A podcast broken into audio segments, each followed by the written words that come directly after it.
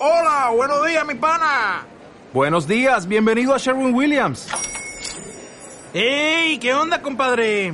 ¿Qué onda? Ya tengo lista la pintura que ordenaste en el ProPlus app. Con más de 6.000 representantes en nuestras tiendas listos para atenderte en tu idioma y beneficios para contratistas que encontrarás en aliadopro.com. En Sherwin Williams somos el aliado del PRO.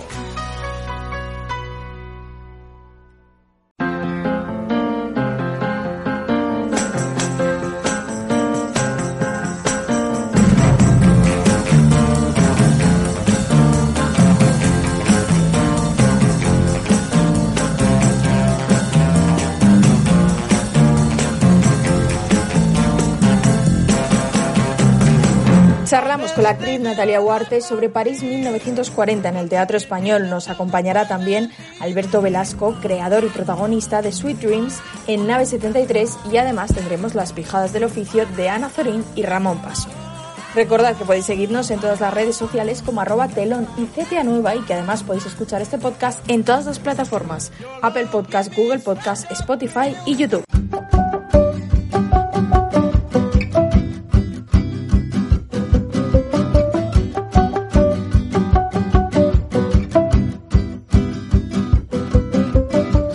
Con nuestra invitada de hoy, en Café como Excusa, nos acercamos a una lección de teatro y también a una lección de vida. Eso es París 1940. Natalia Huarte, bienvenida a Telón y Cuenta Nueva y gracias por estar hoy con nosotros. Muchísimas gracias a vosotros, por favor. Estamos empezando esta temporada eh, proponiendo a nuestros invitados una reflexión y es, eh, ¿qué crees que distingue o cuáles son las características del teatro del siglo XXI, del teatro que se está haciendo hoy? Wow, es una gran reflexión, ¿no? Bueno, eh, ¿qué características? Creo que estamos en un momento esencial de mm, reflexión y de búsqueda de, de identidad, creo. Me da la sensación de que, de que hay algo del intento de, de, de, ubicarnos un poco. Creo que el mundo está un poco mm, deslavazado, que, que, bueno, que estamos todos con cierta angustia, se nota, ¿no? Un poco en, el ambiente, hay algo como, como en una situación complicada a nivel global y creo que en el teatro hay algo de la necesidad de buscar la identidad, de buscar quiénes somos y, y bueno, creo que es curioso porque aparecen las comedias pero son muy agridulces también, ¿no? O sea, todas tienen un...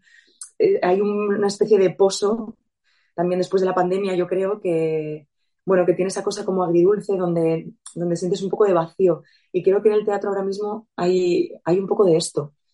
No sé, me da a mí la sensación. Salgo de todas las funciones como, como con, con esa sensación, tanto por el equipo artístico como por el técnico, como por los actores, toda la par, todas las partes. Hay algo de cierta esperanza hacia, hacia arriba, pero sabiendo que hay mucho peso también por detrás de las circunstancias ¿no? que nos rodean. Que casi me, atrevería a decir que es un poco lo que tiene en común con París 1940, ¿no? Ya solo el título y el año nos ubica en una situación y pone al espectador en un contexto muy concreto. Sí, sí, sí. A veces es increíble ver cómo, cómo hay lugares que se repiten, ¿no? Que nunca. Ayer leía una cosa que, de Mark Fisher que era bastante interesante, que decía que la cultura no tiene sentido si no hay unos ojos nuevos que la miren. Eh, y, y, tenía mucho que ver con no olvidar el pasado, pero no podemos, o sea, si no, si no siguiéramos en la vida, en los seres humanos, como que la cultura perdería el sentido. Y en París 1940 tiene algo de esto, ¿no? Porque estamos en 1940, pero necesitamos los ojos nuevos del público de hoy para que tenga sentido contar esas lecciones en el siglo XXI. No, olvidan, no olvidar lo que pasó en 1940, lo que contaba Jouvet ya en 1940, pero con la necesidad de que haya un público nuevo del siglo XXI viéndolo. Y ahí es cuando cobra sentido, ¿no? La verdad es que es como una paradoja muy, muy interesante. sí. París 1940 al final casi es una obra que, por supuesto, eh, es bueno, pues afecta mucho a, a, quienes estamos cerca del mundo de la interpretación, pero en el fondo yo tenía un poco la sensación de que ese profesor lo que genera casi es una escuela de vida. Totalmente.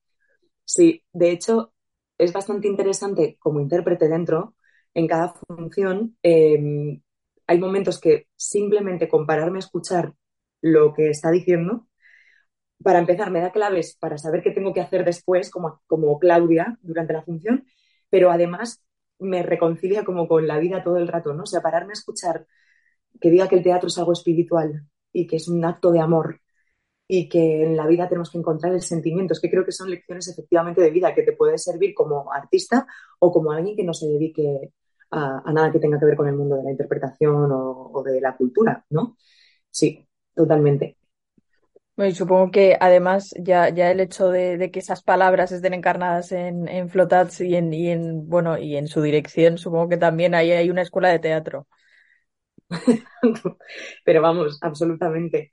Sea, es, mm, es, un disfrute cada día poder escucharle en el escenario, la verdad. Y, y aparte es inevitable pensar en, en, bueno, en, la trayectoria que tiene José María, ¿no? Eh, ayer vino una de mis maestras de la Escuela Superior de Arte Dramático de la Resat a ver la función, Nuria Alcorta, y dijo una frase que me, que me gustó muchísimo, que la decía yo sí oída ya, en, eh, bueno, en un, libro que tengo aquí mismo yo, que decía que está la flor de la juventud en el escenario y luego está la flor del oficio. Y, ella decía que era muy bonito ver en escena cómo está mezclada la flor de la juventud y la flor del oficio en esta función. Para tener 83 años y estar haciendo esta función cada día de martes a domingo con esa técnica impecable y con esa verdad, tienes que tener un oficio, ¿no? Y a la vez es efectivamente una verdad y todo, pero él se ha construido, ¿no? Para llegar a hacer lo que hace a día de hoy aquí. Y es precioso. Al final es, es como muy muy interesante ver casi esa metaescuela teatral que se vive entre la función y, la vida, ¿no? Eh, durante la obra, al final, eh, pues justo hablábamos de ese momento concreto de, la historia que se sitúa, al final hablamos París 1940, pero en el fondo lo que estamos viendo en la función es una función de teatro, es como comienza esa función de teatro y en tu caso eh, es casi convivir con esos dos papeles. Por un lado, eres tú, eres la, la, la, aprendiz que está yendo a clases de teatro, pero por otro lado eres doña Elvira y al final eh, es muy interesante ver todo el rato esas fluctuaciones de un papel a otro que supongo que habrán sido muy complicadas de construir porque son en segundos y además generar o, casi crear la evolución del papel de doña Elvira, que es muy curioso. Sí, sí, para mí el, como el reto de, de esta función eh, tiene que ver justamente con eso, ¿no? Con cómo ella va eh, creciendo, que para mí tuvo mucho que ver, o sea, la reflexión más importante fue cuando también me di cuenta de que no nos podíamos olvidar de que el contexto también le hace crecer a ella. Aunque no esté totalmente presente todo el tiempo, quiero decir, subrayado por parte de la dirección de la función durante el montaje, eh, a Claudia el contexto le afecta también como madurez, casi es un viaje de vida. Entonces, cuando está el equilibrio entre esas dos cosas, eh, fue cuando empecé a entender cómo podía ella eh, añadir las circunstancias de fuera a lo que le estaba pasando en las clases. Por eso tiene todo el sentido que sea al final el monólogo cuando lo consigue. También es cuando está en el peor momento ella, ¿no? Hay un salto como de madurez, un salto como de, despedida casi. Y se lanza a hacer el monólogo al final, ¿no? Y era muy bonito construir cómo esos pequeños fallos tienes que ver como espectador que, por supuesto, Claudia puede mejorar, que no es una torpe que no va a hacerlo nunca bien, pero tiene que ser muy sutil y a la vez tienes que ir viendo que sí que va haciendo lo que le va diciendo. Entonces, claro, ha sido ahí un... Yo me he peleado también con eso, ¿sabes? Porque, porque no, no es súper fácil ponerte a, construir eso, esa evolución. Es que es casi eh, decir, bueno, me voy a preparar un personaje y voy a congelar los momentos de evolución de prepararlo para luego interpretarlo. Totalmente, totalmente. Lo que me ha ayudado muchísimo ha sido como revisar todas mis libretas y todas mis notas de cuando estaba yo estudiando en la RESAD y de cuando entré justo ahora, hace 10 años, en la Compañía Nacional de Teatro Clásico en La Joven. Me fui a mis libretas para ver cómo yo tomaba notas de mis alumnos, o sea, de mis alumnos, de mis profesores, perdón. Y, y ahí empecé a entender un poco más cómo el personaje escucha a este maestro, porque porque como alumna es muy bonito reconciliarte con esa inocencia que tuviste, ¿no? Cuando estudiabas. También me parece bonito ver, por un lado, su frustración como, como de, no conseguir y de, entre otras cosas como de no conseguir el intangible, ¿no? Porque ella hay un momento dado que no entiende qué es lo que no hace o cómo, cómo llegar a eso que necesita. Y al final es que eso es como lo bonito del arte, ¿no? Es que es algo intangible que, bueno, que, que llegarás, pero que no hay una receta. Total. De hecho, qué bonito eso que dices, que no hay, no hay recetas, ¿no? Y, y de hecho, siempre que te dicen, te dan una nota en un proceso de dirección o en la escuela, al final tienes que entender que es un canal de transmisión que yo también traduzco a mi manera. El personaje traduce a su manera, intenta traducir lo que le dice el profesor, que nunca es exactamente lo que le quiere decir, porque ahí es, esa, esa es la magia también de la comunicación artística, ¿no? Que, que, lo que él me intenta decir yo lo tengo que llevar a, a, mi cuerpo, a entenderlo en mis entrañas para poderlo transmitir y nunca va a ser lo mismo que entiende Claudia, lo mismo que le dice Juve. Pero justamente en esa grieta en esa grieta del, de lo intangible, efectivamente, es donde ocurre. Cuando, cuando el profesor solo le puede decir está mejor, pero no te puedo decir por qué. No sé qué diferencia exacta ha habido de lo anterior. Eso es la, magia, ¿no? Que ocurre en un lugar que no puedes nombrar del todo. Por eso es tan difícil eh, eh, medir el teatro. Que no es tan difícil en la danza y no es tan difícil en la música. En el teatro hay algo que es muy difícil de explicar, que es la magia precisamente, que, que sabes cuando ocurre, sabes qué es pero cuando no, a ver cómo explicas que no. De hecho, hay algo como que ella intenta todo el rato llenar ese, ese monólogo que vamos construyendo como entre una mezcla de, de bondad y perfección, ¿no? Perfección no en un sentido de exactitud, pero, pero sí de esa, de esa perfección que es casi como un áurea, como inalcanzable. Y ella todo el rato intenta llenarlo y también es interesante ver cómo sus compañeros cuando dice, ¿qué, qué veis que hace mal? Y es bueno, pues, o sea, como irse a las partes como más básicas, pues no lo tengo del todo claro tampoco, ¿no? Total. Es, es muy curioso porque la presencia de los compañeros en el escenario cuenta muchísimo. Y creo que eso hace que, mm, que sea muy, bueno, muy disfrutable dentro y creo que fuera también porque hay mucho punto de vista como alumnos, ¿no? De lo que de lo que pasa, que es totalmente lo que pasaba en las, en las clases cuando yo estaba estudiando la RESAD. O sea, hay algo de que acabas siendo un equipo donde estás viendo el proceso de uno de tus compañeros, pero claramente tú intentas traducirlo a cómo lo harías tú, eh, intentas ver qué fallos, de repente hay momentos que están conmigo y otros que claramente ven lo mismo que dice Juve, es, es muy bonito ese contrapunto entre Claudia, que está totalmente en ella y intentando hacerlo bien, efectivamente, llegando a la perfección, y cómo ellos desde fuera pueden tener un punto de vista quizás más objetivo de, de dónde están los fallos o de dónde entienden mejor al profesor, porque desde fuera siempre todo es más fácil. Cuando tienes que ponerte tú a interpretarlo es donde entra el problema. Y, y, para mí sí, efectivamente, es esa mezcla de ella, de también tiene mucho orgullo, también, ella, que creo que es bueno, tiene cierta, cierta bueno, necesidad de, de rebatir al profesor. Una vanidad juvenil, digamos, como eso de sí, los que estés así. Que necesitas, ¿no? También para sí, subirte a un escenario. Te tienes que atrever. Sí, sí, exactamente, tienes que atreverte, exacto. Al final eh, es interesante que decías en, en, la propuesta, no, no se subraya permanentemente el contexto, pero sí lo vemos como un subtexto casi, ¿no? La realidad de esa joven de Claudia, una joven judía que, bueno, está viviendo la ocupación nazi, como eso, pues evidentemente de repente le hace madurar casi a pasos agigantados, ¿no? Mm.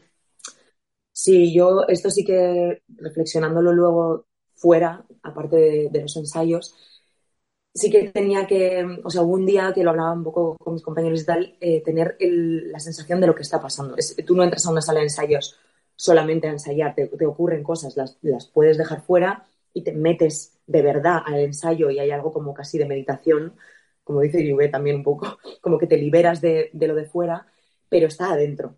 Y aquí era muy claro, ¿no? O sea, es que además la construcción de la función tiene eso. Llega a hacerlo después de que, vamos, cuando el Bedel le ha pintado la estrella en el abrigo. O sea, está en un momento muy complicado ella. De hecho, Claudia eh, ganó el premio de mejor actriz eh, en esa promoción y por judía nunca pudo ejercer como actriz. Eh, no la llegaron a deportar, pero no trabajó nunca. Entonces, eso es importante. Entonces, poder mm, lanzar ese monólogo con esa sensación también de madurez tiene mucho sentido en el momento en el que ocurre. Y, y, es muy bonito cuando lo vas teniendo en cuenta como actriz, son esos secretos que cada una tiene, que en cada lección tú sabes qué está pasando fuera. Y eso afecta al personaje y eso es como muy bonito de vivir el viaje. Sí, porque al final se hace, yo creo que eso ratifica que el teatro está vivo, ¿no? Que por mucho que tú eh, quieras interpretar unas palabras que están en un papel, pues están como afectadas por una realidad. Mm. Sí, sí. De hecho, están afectadas hay tantas capas, no solamente por la realidad del contexto de la función, están afectadas también por mi propia realidad de Natalia. eh, que eso influye eh, cada día en la función también. Evidentemente está montada de una manera, la función siempre ocurre en los sitios, pero se mueve quien yo soy. Eh, yo no soy la misma que estrenó esta función hoy. O sea, es que, mm, claro, el hacer la función me afecta, hacer la función me cambia y la propia vida me cambia, ¿no? O sea, mm, es, para mí eso es el arte del, del teatro, que hay algo, cuando la función está bien construida, todos los días hay un motor distinto al anterior para hacerla. Y eso es magia, vamos. Esto sí que es el metaverso. Totalmente. Yo creo que tenemos que rebautizarlo o algo, pero esto sí. Esto sí que es el metaverso, total, esa me la apunto, vamos. Al final, eh, supongo que durante el proceso de París 1940, después, pues lo, tú misma lo decías, ¿no? Mirar un poco hacia atrás, hacia, hacia estudiante de teatro que tú eras en la RESAD, eh, supongo que también has, has revivido un poco eso y con qué ojos, ¿no? Cómo después de ya haber ejercido tanto tiempo como actriz, cómo uno vuelve a ese sentimiento de volver a empezar, volver a aprender, como desde, mm desde el principio, quiero decir, porque, hombre, lógicamente en cada proyecto aprendes, pero no, no de esta forma tan concreta. Pues, como has dicho tú, me, encanta que preguntes con qué ojos, ¿no? Hay, hay algo de la sensación de, de, atreverte a mirar con los ojos que tendría Claudia. Eso es bonito imaginártelo. ¿Cómo miraría Claudia hoy, mm, no sé, salir con mi perra a pasear? ¿Cómo miraría Claudia el mundo? Y es meterte en esos ojos, a ponerte a mirar distinto. Por eso revisé las notas de la escuela, porque yo necesitaba un poco como volverme a, mirar cómo escribía yo entonces, qué, notas me afectaban más, qué cosas cambiaba, me decían que cambiasen los monólogos y cómo las, intuía yo en la libreta. Y creo que es justamente un momento ahora, eh, por mis circunstancias, mi edad y mi momento, que me ha venido muy bien eh, volver a mirar como con inocencia, sin saber tanto, sin juicio con una mirada más limpia a lo que me cuenta de fuera. No poner tanto bagaje igual o, crítica o que sea algo más, que tenga más que ver con el no saber. Si me dices que no lo estoy haciendo bien, pues me lo creo. No, no lo estoy haciendo bien, claro que no. Lo tengo que hacer mejor, no soy buena actriz. Y que haya todo el rato como esa lucha conmigo misma. He, reconectado un poco con eso. Mm. Me parece muy interesante. Me parece muy interesante y es curioso, ¿no? Que el propio personaje de Claudia requiere ese oficio de ya tener horas sobre las tablas y, saber que, que, puede sostener precisamente ese crecimiento del personaje, pero justo requiere de esa mirada inocente de volver a empezar y hay que como que compatibilizar esas dos caras de la misma moneda. Sí, total, es muy interesante esto que dices porque es, es muy, muy verdad. Quizás yo hace unos cuantos años no sé si hubiera podido entenderlo igual, ¿no? O sea, mm, tiene que ver también con cómo se sostiene la función. Em, es, es, complejo, tienes que, tienes que estar como bailando entre eso, el no saber y, el, y, a la vez tener algo de oficio por lo menos para, para poder ir evolucionándolo, ¿no? Cuando, cuando bueno, y además, sobre todo, es que al final hay algo de hacer esta función también en el teatro español. O sea, tiene algo que impone mucho. Y, todo. Y, con delante, que es que es, muy importante, ¿no? Hay algo de. Pero bueno. Bueno, Claudia como siempre, podría haber mil, ¿no? O sea, quiero decir, todos los personajes es lo bonito, ¿no? Que esto cuando se hizo en 2002, pues, pues lo haría una persona con sus propias sensaciones y con sus propias emociones y, sería maravilloso, ¿no? También sería súper bonito poderlo ver ahora, eso, ¿no? Y decir, ¡guau! ¿Cómo, ¿Cómo puede ser el mismo personaje con esas mismas palabras, pero que de repente sea tan distinto en dos personas, ¿no? Eso, eso a mí me, me, me emociona mucho de, de ser actriz. Después de todo, ¿qué es la perfección en el teatro? Si es que existe, que no lo sé. Pues mira, tiene que ver con esto que estábamos hablando justo ahora. Yo creo que es que no existe. O sea, ¿cómo puede ser algo que esté bien o que esté mal o perfecto? O si somos seres humanos poniendo nuestra, nuestra piel encima y no se podría juzgar como perfecto o no perfecto. O sea, puede ser que tú empatices más o menos con lo que se está contando, que, que haya lugares donde sabes que ha habido fallos esenciales que no pueden ocurrir, donde hay, no sé, poco trabajo real, pero normalmente la gente sale al escenario o hace una película o mm, compone una canción pretendiendo hacerlo lo mejor posible. O sea, no conozco a nadie que se quiera subir al escenario a hacerlo mal. o sea, ni, se pone a hacer un proyecto teatral con todo lo que implica para fracasar eh, clarísimamente como objetivo. Sería muy interesante también pensarlo así, ¿no? Algo como vamos a hacerlo muy mal pero creo que todos ponemos intentamos hacerlo lo mejor que sabemos y que podemos en el momento en el que nos encontramos. Entonces, partiendo de ahí, para quitar todos los juicios terribles que a veces tenemos en la profesión, todas las críticas atroces, todo, toda la negatividad que a veces ocurre, mirar también a los compañeros y a, y a, nosotros mismos con más cariño, ¿no? Porque efectivamente la perfección no existe. Y anda que no hay momentos donde a mí me ha encantado una cosa y mi compañero que va conmigo el mismo día a verlo no entiende por qué depende tanto del momento de donde tú estés, de cómo lo mires, de lo que te cuente para ti, de si te identifica y te interpela o no. No sé, creo que tenemos que ser un poco más majos con nosotros mismos. Y, la, famosa bondad, verdad, honestidad que busca Claudia todo el rato en ese personaje, eh, ¿cuándo la encuentra uno en el teatro? Mm. ¿O cuándo sabe que la ha encontrado?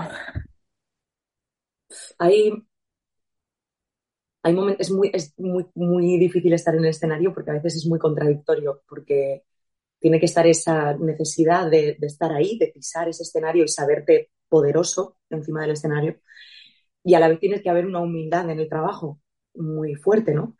Entonces yo creo que sabes que has encontrado un lugar cuando, cuando no tratas de empujar o de imponer o de gustar mm, como objetivo. Cuando hay algo de limpieza en eso y la mirada se convierte en algo que está a tu pesar y miras a tu compañero a tu pesar con ojos limpios, creo que son esos momentos de magia donde dices, ay, era ahí, pero siempre se esfuman, como que, que al momento dices, tienes que seguir buscándolo, ¿no? El propio Jouvet lo dice. Lo que yo, lo único que puedo deciros en este oficio que practico desde hace ya unos cuantos años es todo lo que no sé. O sea, es que es, un no saber constante. Y para mí tiene que ver con esa búsqueda de, mirar con esa limpieza al compañero, a la función, al público, a ti misma. Es curioso. Un bien difícil. Eh, vamos, desde luego, porque es curioso porque todo el pues rato buscas lo que crees que has vivido. Porque tampoco tienes como la certeza. Totalmente. Muchas veces vas diciendo, bueno, creo que intuyo que por aquí es una. Es, eh, sí, hay algo que es lo que decíamos antes también. Tú sabes cuándo no es. Hay veces que dices el texto que estás en el escenario y estás sabiendo que no es. Y, cuando es, eh, muchas veces no podrías definirlo con palabras, pero para eso sí que, y yo ahí insisto muchísimo, está la técnica y el estudio. O sea, no es una cuestión aleatoria que de repente mm, hay un día que aparece la magia y dices, uy, ha aparecido, qué bien, la he encontrado, sé qué es, mañana no la podré repetir. No, tú necesitas un oficio, una técnica y un lugar al que volver, que para eso se estudia interpretación. La inspiración si no sería... trabajando, eso es así. Pero vamos, eso es clarísimo. Lo que sí sabes, a pesar de la técnica, es que cuando no estás siendo. Eso, eso lo, sabes muy claro. Que hay días que no, que no estás hábil, que no estás dúctil, ¿no? Y no aparece pero tú necesitas una técnica muy fuerte, un trabajo muy fuerte que se ve claramente en la función, un machacar con volver, no es eso, no es eso, para que un día efectivamente lo encuentres y al día siguiente puedas volver a repetir y volver a hacerlo más ancho y volverlo a hacerlo más ancho al día siguiente. Y para eso está la técnica y para eso está la, intuición y mezclar las dos cosas. Mm. Hablando de, ese camino que, se va haciendo más ancho, ya lleváis eh, unas cuantas semanas con, esta función y supongo que desde el día que empezasteis a, ensayar hasta hoy ha evolucionado muchísimo, tanto Claudia como Elvira, asumo. Eh, ¿Qué percepción tienes tú de, ese camino? Uf, Pues sí, hay una, siempre, siempre hay una evolución. Es muy raro que en una función no haya un viaje, no que no crezcas. Y, y en esta ha sido, está siendo muy, muy evidente. Yo tenía miedo que precisamente con la repetición quizás las cosas se pudieran estancar y me está pasando lo contrario. Eh, tengo todos los días muchísimas ganas de ir al teatro, que es maravilloso cuando sientes eso, que tienes ganas de ir y de ponerte el vestuario. y de- o sea, eso es como... Y precisamente conocer mejor a, a Claudia y conocer mejor el teatro, el espacio, a los compañeros, me está haciendo mm, estar más libre en el juego, curiosamente. O sea, no me está haciendo que cada día realmente digo, uff, a ver qué, a ver, a ver cómo soy, a ver cómo miro hoy. Y está siendo muy bonito eso, la verdad. Bueno, al final se nota porque todos los espectadores nos sentimos casi parte de la clase y, todos estamos ahí como, bueno, y a ver, ahora, ¿qué, qué- qué toca ahora? Le entran a uno casi ganas de, de tomar apuntes. Eh, Natalia, antes de despedirte, esta, esta sección se llama Sin café como excusa, así que te voy a invitar a imaginar un momento una persona que no tiene por qué estar viva o un personaje que puede ser de ficción con el que si pudieras te tomarías un café sin dudarlo. ¿Con quién sería? Bueno, es- lo tengo que decir porque son las fechas que son, eh, pero evidente, es que lo tengo muy presente, pero me tomaría un café con mi madre que falleció hace 19 años. Ayer fue justamente la fecha y es, mm, y es lo primero que me ha salido y es lo primero en lo que he pensado. Así que no, no voy a pensar más porque creo que es lo que tiene que ser. Por- desde luego, ojalá se pudiera. Ojalá. Natalia Huarte, muchísimas gracias por habernos acercado a París 1940. Enhorabuena por esa magnífica obra. Y nada, nos vemos en otra. Pues muchísimas gracias a ti, ha sido precioso, la verdad, hablar contigo. Muchas gracias. La bisagra. Pijadas del oficio. Con Ana Zorín y Ramón Paso. El teatro está lleno de supersticiones. Cuando Molière tuvo un ataque de hemoptisis en el escenario, vestido de amarillo, el cual resultó mortal de necesidad, las gentes del teatro, en lugar de temer a esta señora con un nombre tan difícil como es hemoptisis, empezamos a temer el color amarillo, que es mucho más sencillo de pronunciar. Esa superstición que comparten muchos profesionales de las tablas es bastante incómoda, porque el amarillo es un color bien bonito. Habría sido mucho más sencillo decidir que tener hemoptisis daba mala suerte. Uy, tengo hemoptisis, pues no vengas que da mala suerte. El temor al color amarillo es sin duda el motivo por el que hay tan poquitas obras dedicadas a los plátanos o a los limones. De esta manera se explica perfectamente la crisis de ideas que existe ahora mismo en el teatro. Qué pronto se abandonaría en los teatros del Estado el buenismo y los temas sociales de moda si se pudiese escribir un buen drama sobre un plátano. Otra superstición bien arraigada en nuestro país es el no poder desear suerte antes de un estreno. Si tú entras en el camerino de la mayoría de los intérpretes y con la mejor de las intenciones le dedicas un buena suerte, lo más probable es que te responda con un bufido y para adentro piense, ¿este majadero que pretende hundirme la vida? En su lugar se dice mucha mierda, pero esta costumbre de desear mierda, que en cualquier otro ámbito sería de mal gusto, imaginemos una boda en la que en lugar de decir vivan los novios, se dijese mucha mierda para los novios. En el teatro gusta y es celebrada. Oh, me ha dicho mucha mierda, me quiere, le caigo bien, le soy simpática, desea mi éxito. Al margen, desear mierda requiere una actualización urgente, ya que la costumbre viene de las representaciones populares, donde cuantos más nobles a caballo o en carroza, carruaje o cualquier vehículo que tuviese como medio de locomoción un caballo o similar, asistían, mayor era la recaudación, ya que pagaban las entradas caras. Y aunque los nobles eran muy educados, los caballos no tanto, y si tenían una urgencia, la solucionaban allá donde estuviesen. Así que a más mierda, más nobles y por lo tanto más dinero. Este axioma de unir mierda y nobles está perfectamente vigente en nuestros días, porque el hecho de que en España haya duques o reyes es una mierda. Pero en el mundo del teatro ha quedado absolutamente obsoleta. Eloy Arenas, por ejemplo, desea mucho parking lleno, demostrando su capacidad para adaptarse a los tiempos modernos. Nosotros proponemos como alternativa al mucha mierda, teniendo en cuenta que los éxitos los dan la afluencia de señoras, mucha laca. O también se podría sustituir por mucho hijo de puta con el móvil encendido, porque más o menos por cada 20 personas hay un idiota que no ha pagado el móvil. Así que en un lleno de 400 personas es de esperar que a 20 desaprensivos les suene el aparatito. En Inglaterra se sustituye el mucha mierda por algo aún más complicado, que es rómpete una pierna. Aquí en España romperse una pierna también se desea, pero entre dientes y a los rivales. Otra superstición ya en desuso y que tiene su origen allá en la pérfida Albión, la pérfida Albión es como ha dado en llamarse Inglaterra por ciertos literatos curiosamente ingleses que obviamente sabían de lo que hablaban. Es la de que daba mala suerte que un actor silbase durante la representación.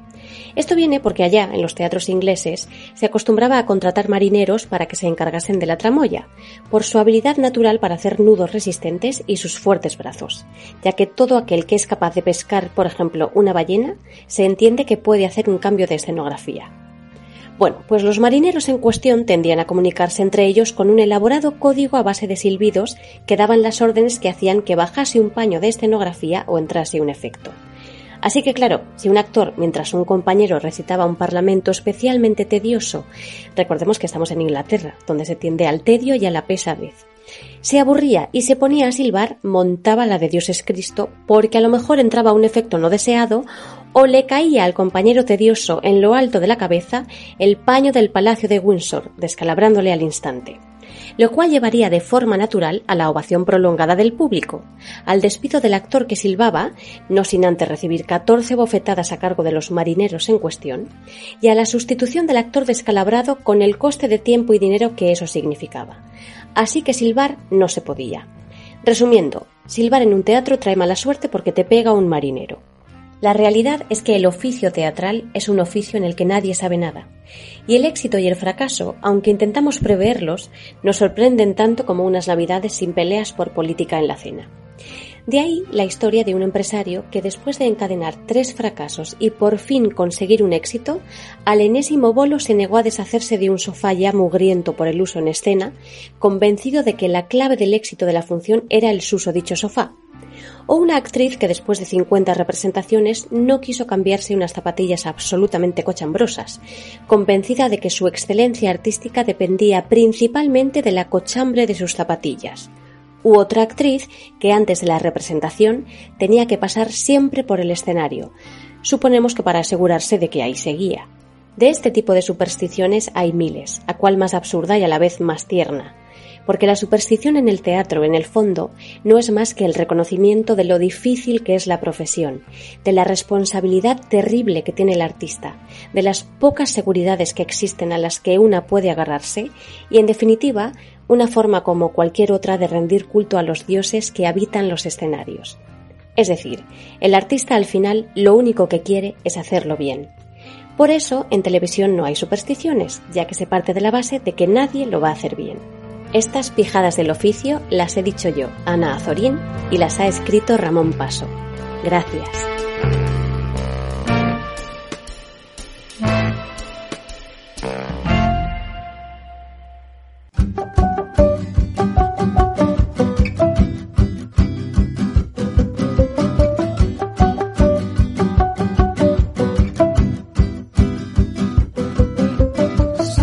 Aquí llega la gran pregunta, ¿de qué están hechos esos dulces sueños? ¿A qué es a lo que aspiramos? ¿Dónde está la felicidad?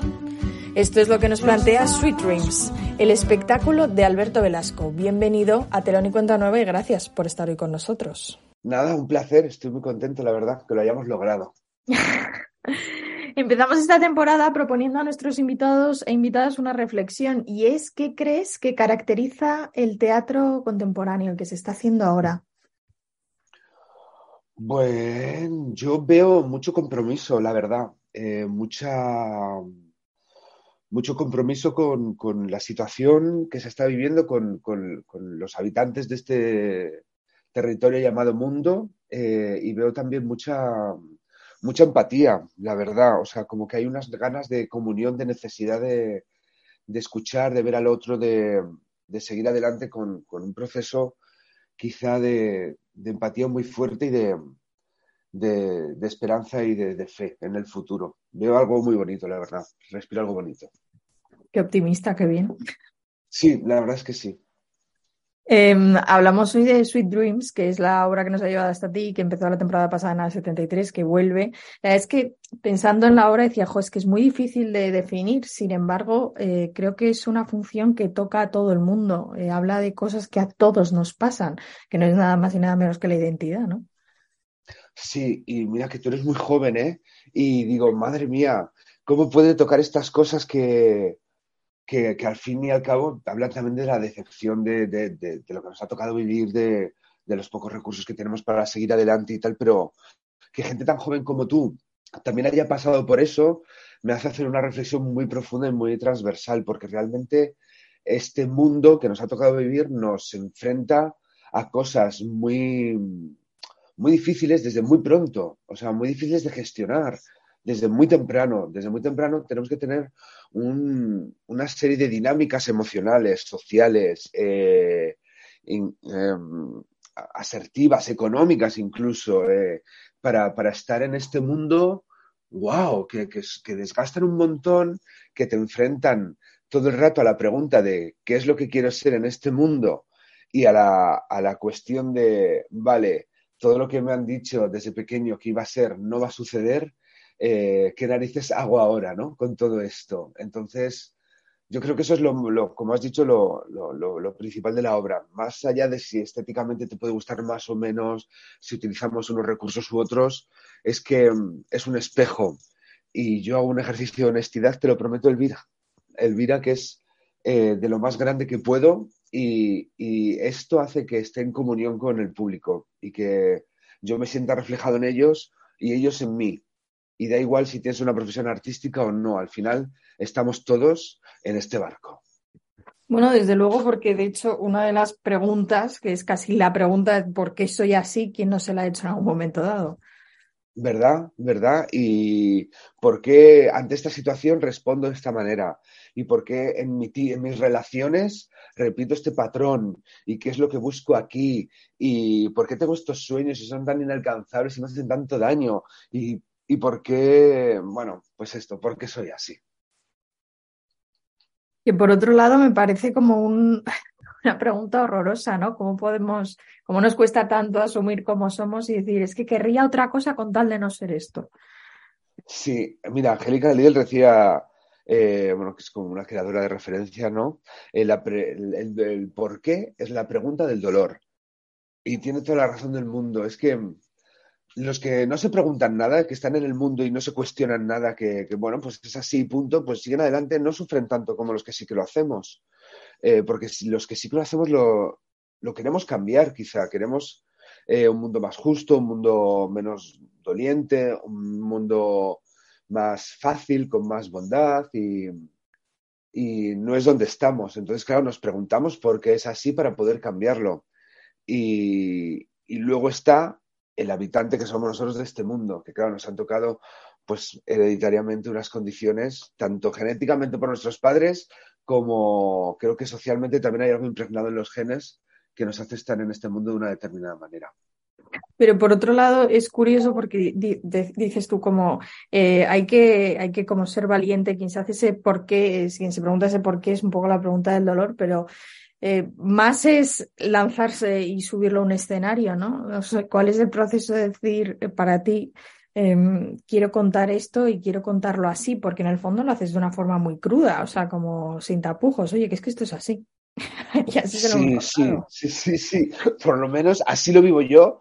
Y, bueno, la verdad es que cuando empecé a formar, como construir la, la semilla de este espectáculo, no tenía ni idea que iba a ir por aquí pero de repente los espectáculos eh, tienen personalidad propia y te hablan y cuando tú intentas, hacer algo que ellos no se revelan y de repente yo veía pues que iba por aquí, que yo en este momento de mi vida tenía que contar esto.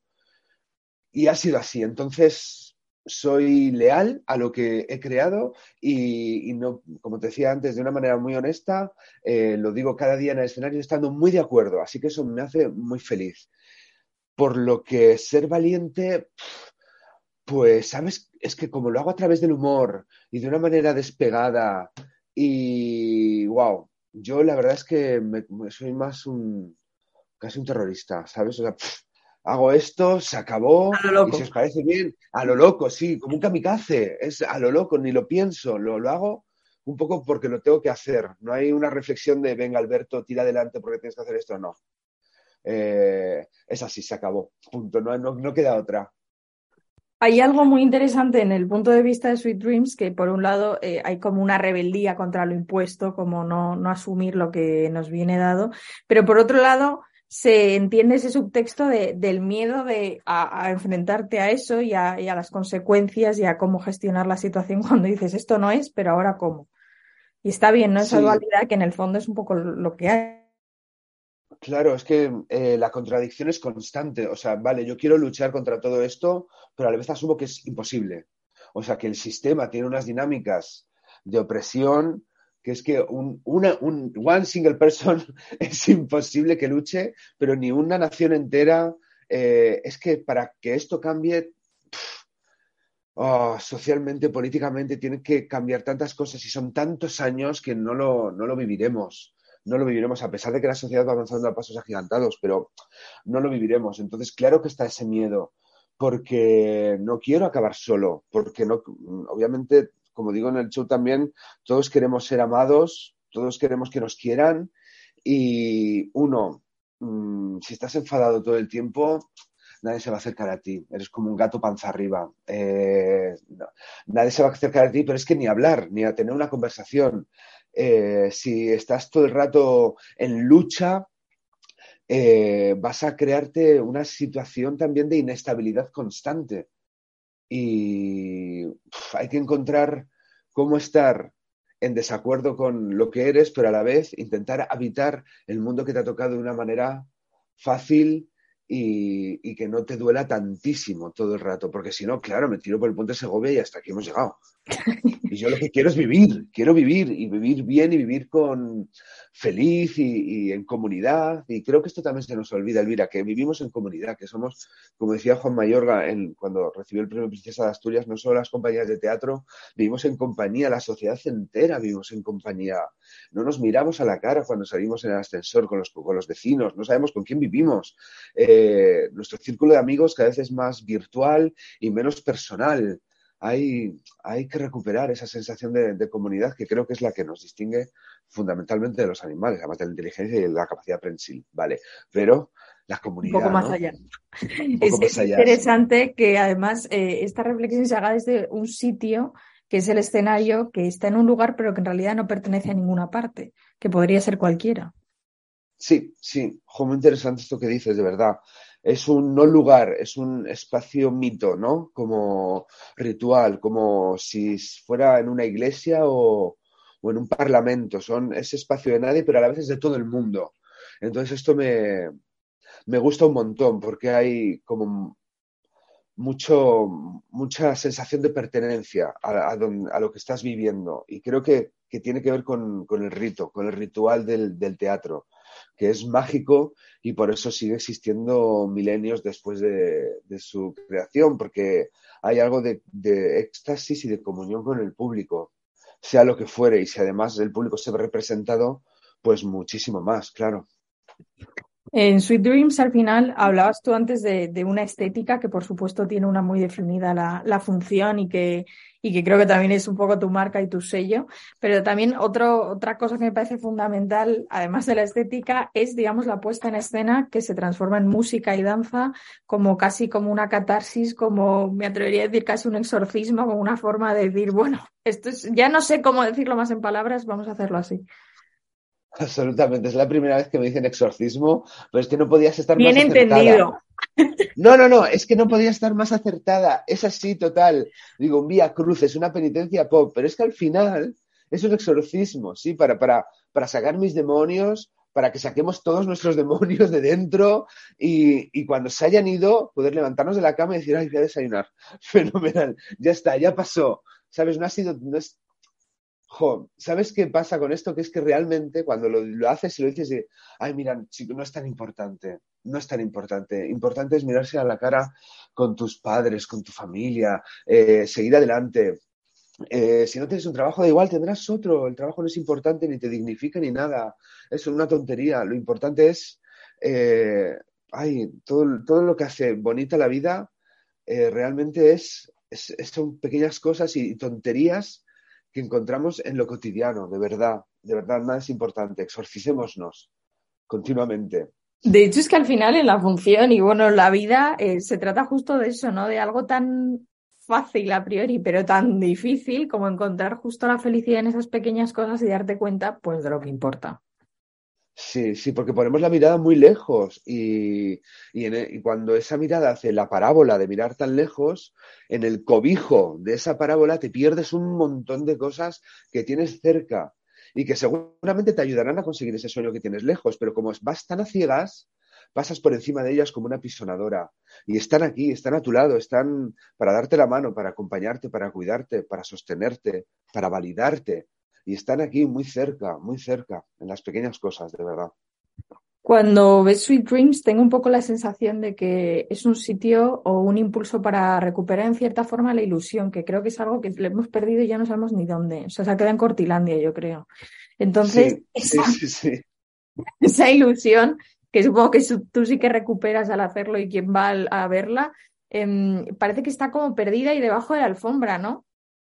Sí, hay que buscarla. Es Dios, mío, ¿cómo sigo adelante si he perdido la ilusión completamente? Es que no, no tengo ilusión por seguir adelante, que es muy peligroso decirlo, porque, claro, vivimos en un mundo en el que menos mal que la salud mental se ha puesto sobre la mesa después de la pandemia, que ya era hora, eh, porque lo que hablábamos al principio, sin recursos emocionales ni, ni mentales, hemos crecido dando la espalda a eso y que nosotros tenemos que estar bien por narices para, para vivir en este mundo, es muy difícil. Entonces, la ilusión, ¿dónde queda?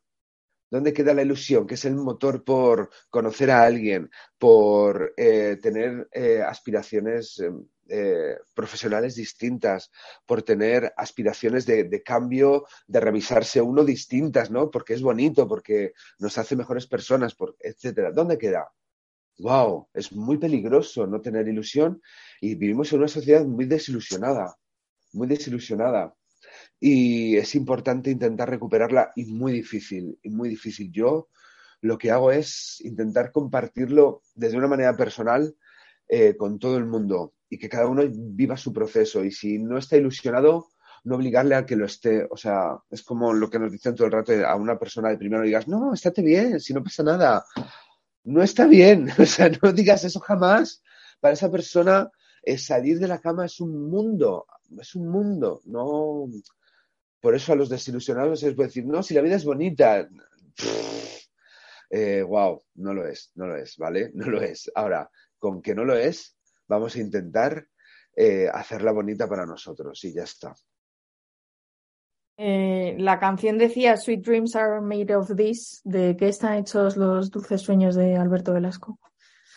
Ay, los dulces sueños están. Ay, madre, ay, madre, esa pregunta, ¿de qué están hechos? Mis dulces sueños, de verdad, son muy sencillos. Están hechos de mi familia, de, mi profesión, de mis amigos y de mi salud. Ese, ese compendio me hace estar bien, me hace estar tranquilo, me hace mirar al futuro con optimismo, con alegría, con mi perra, que me hace feliz, los caminos por Madrid-Río, eh, ver obras de teatro que me emocionen, ver exposiciones que me emocionen, danza que me emocione, intentarle encontrar un sentido a la vida en las pequeñas cosas. Ya está, se acabó. Paso de los usos, de los abusos, de, de viajar siete mares para encontrar algo. Yo me quedo aquí en mi círculo pequeño, eh, paso de grandes aspiraciones, de verdad, en lo pequeño, en lo cercano. Pues esto es Sweet Dreams en Nave 73. ¿Para qué decir más, Alberto? Antes de, antes de despedirte, esta sección se llama Sin café como excusa y puestos a pedir sueños, pues aquí siempre os dejamos imaginar un momento. Una persona que no tiene por qué estar viva o un personaje de ficción con el que te habría gustado tomarte un café sin dudarlo. Joder, es que siempre me viene Pinabaus. Yo Ojalá Dios la tuve a tres metros en Barcelona mm. con el fondo. A tres metros. Ay, esa languidez, esa, esa mirada. Bueno, ya es mucho, ¿eh? idealizadísima. Sí, sí, sí, sí, tres metros es muchísimo. Pero me hubiera gustado compartir, compartir algo y, y bueno, haber bailado para ella. Yo sé que hubiera sido dificilísimo, pero haber bailado para Pina o que Pina me hubiera visto un minuto y luego me hubiera dicho con esa cara de mala, ya tendrás tiempo de ensayarlo después de, de trabajar. Y yo, pues mira, muy feliz, Pina, de verdad. Muchas gracias. Con Pina. Y luego con Amy Winehouse también, me hubiera encantado. Pues Alberto Velasco, gracias por habernos acercado a Sweet Dreams, que está en nave 73 este diciembre y este enero. Un lujo charlar contigo y nada, para lo que quieras. Gracias, Elvira. Me hubiera quedado todo el día. Es un gustazo, ¿eh? de verdad. Muchas gracias por, por, por cómo, cómo, cómo conversas. Muchas gracias. A ti.